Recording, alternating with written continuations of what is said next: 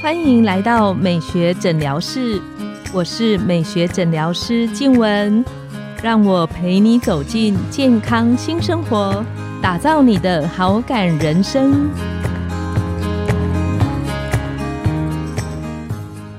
欢迎光临，我是你的美学诊疗师静文，让我陪你练习好感人生，走进健康新生活。今天我们很高兴能够再度邀请到营养师子源。那营养师子源他在前两周跟我们分享到很多怎么样做提升新陈代谢啊，然后做健康食物的管理。今天我们邀请他来跟我们分享很多女生最在意的，有没有什么食物它其实是隐藏版的地雷，会让我们可能无形中吃进去很多我们没想到的油啊、糖类的食物。那我每次遇到我一些嗯很注意健康或者是很懂得怎么保健的朋友，我都会特别喜欢问他们说，有没有哪些食物是你觉得是地雷食物的，吃进去会让我们无形中增加很多身体的负担。那我们邀请子源来跟我们分享这一集。好，这边跟大家分享会有五大类的地雷食物。首先跟大家分享是含内馅的一个食物，像是有三明治啊、肉松啊、肉松面包啊，还有锅贴啊，以及水煎包等等的。锅贴也算哦。对啊，因为像锅贴跟水煎包，它里面包的东西是绞肉嘛。那绞肉大家都知道，它油脂的含量是相对比较高的。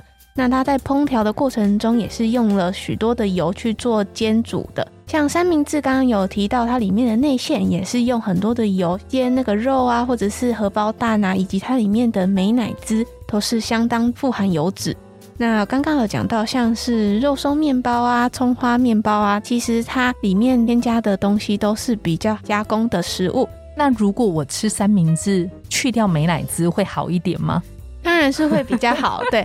那如果就是里面可以再添加一些蔬菜啊、水果啊，或者是你可以跟呃老板娘跟她说你的那个油脂要少一点啊，这些都是会比较好的。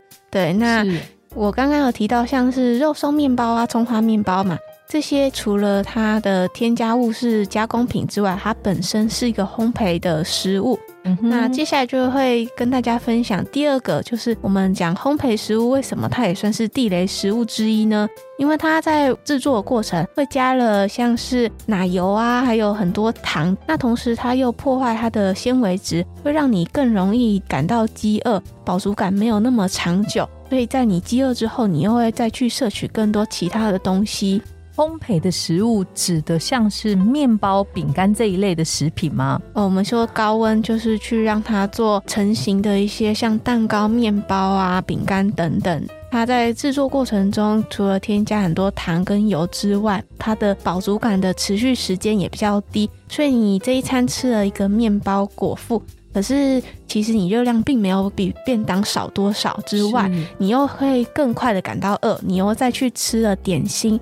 又更增加你的热量的摄取，所以面包在我们的饮食摄取里面，就是我觉得我只吃一个很小的肉松面包，或者是红豆面包，或者是吃一个菠萝，但其实我吃进去的热量是高的，是这个意思吗？对，就像刚刚叶文讲说，我们第一集有讲到热量密度的部分。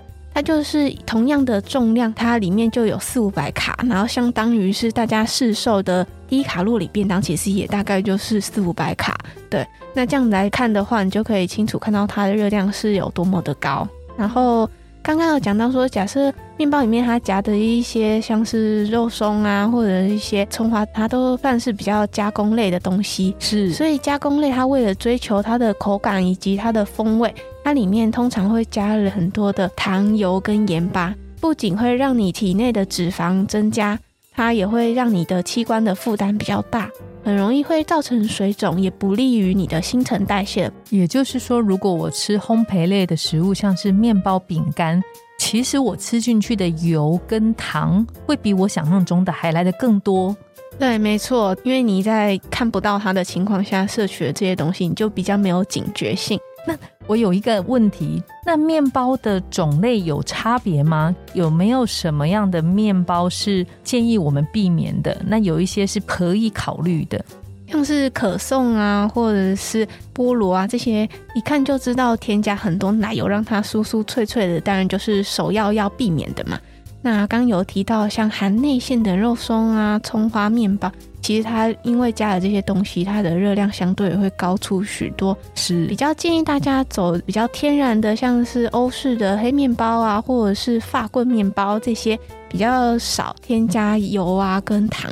是，我就想起我在门诊的时候啊，常常其实门诊里面会有很多脂漏性皮肤炎啊、痘痘啊，或者是毛囊发炎的病患来求诊。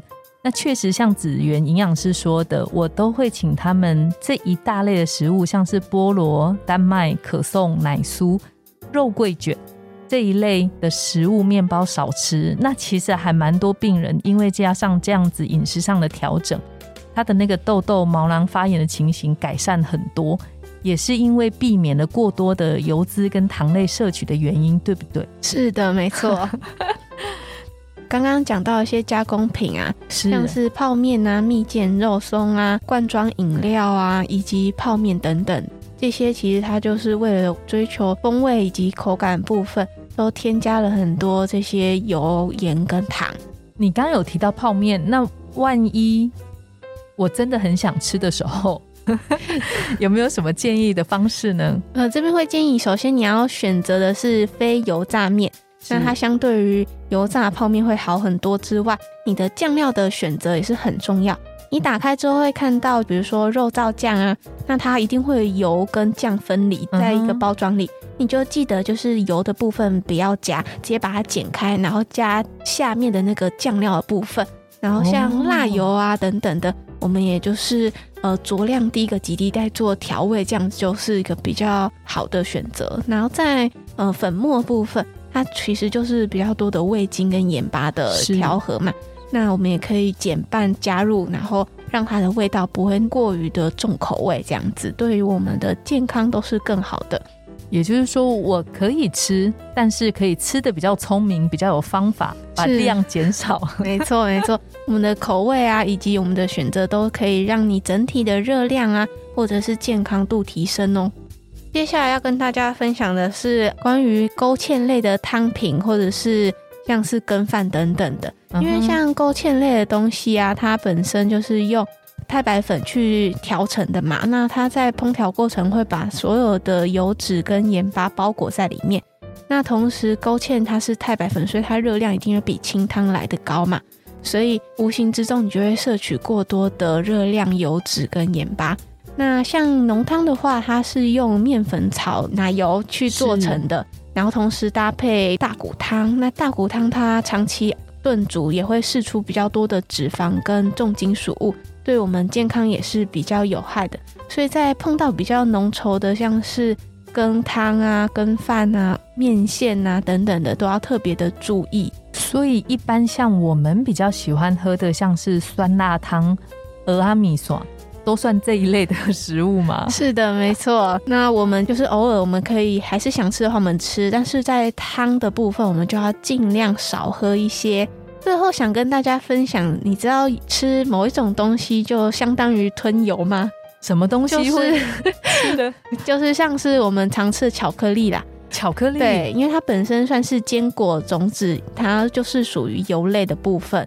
那不管是我们的八十五 percent 的巧克力，或者是我们五十 percent 的牛奶巧克力，其实它里面的油脂都是相当高的。那差别在于说，它可能里面添加的糖类多寡，所以巧克力话不建议大家过多的摄取。所以巧克力如果我摄取的分量太多，也是对身体相对比较有负担的意思吗？呃，虽然大家会提倡说每天就是要吃一个小汤匙的坚果类。巧克力的话，你如果每天都摄取一颗，其实还算是可以接受的范围。一片一片还可以。对对对，那我会建议就是，当然还是以比较苦的成分，像八十五或者七十五 percent 去做选择，会比五十 percent 的那种牛奶巧克力会来得好的原因是，它除了它本身天然的脂肪之外，还额外添加了像是动物的油脂啊，或者是糖类的部分。哇哦，今天学到很多，因为巧克力我几乎每天都会吃一片。不过我有照子源营养师讲的，我没有超过一片。对，会建议大概至少要七十到七十五以上的巧克力会是比较好的。这些食物应该尽量减少，对我们的身体是比较有帮助的。对，因为它本身就是像我刚刚讲的，是算是油脂嘛，所以你吃很多就等于是你直接喝油一样。这样想，你就会摄取比较少一点了。对，我们可以请子源再帮我们简单整理一下这些地雷食物主要落在哪五大类啊？第一个就是刚刚讲含内馅的食物，像是比较常吃的三明治跟煎饺等等的。那第二类的话就是烘焙类的食物，像是面包、蛋糕、饼干等等。那第三类是加工食品。加工食品大家最容易碰到，但是又很忍不住想拿来吃，对，因为它实在是太好吃了嘛。对，那第四类食物的话，就是我刚刚讲的勾芡类的汤啊，或者是饭。是。那第五类就是相当于吞油的巧克力。今天非常谢谢子源营养师来到我们节目当中，跟各位听众分享怎么样避开我们生活中的地雷食物，让我们能够越吃越健康。今天我们的节目就到了尾声，拥有好感人生就从今天开始。每周一、三、五晚上十点，带你从日常的好感练习走进健康美学新生活。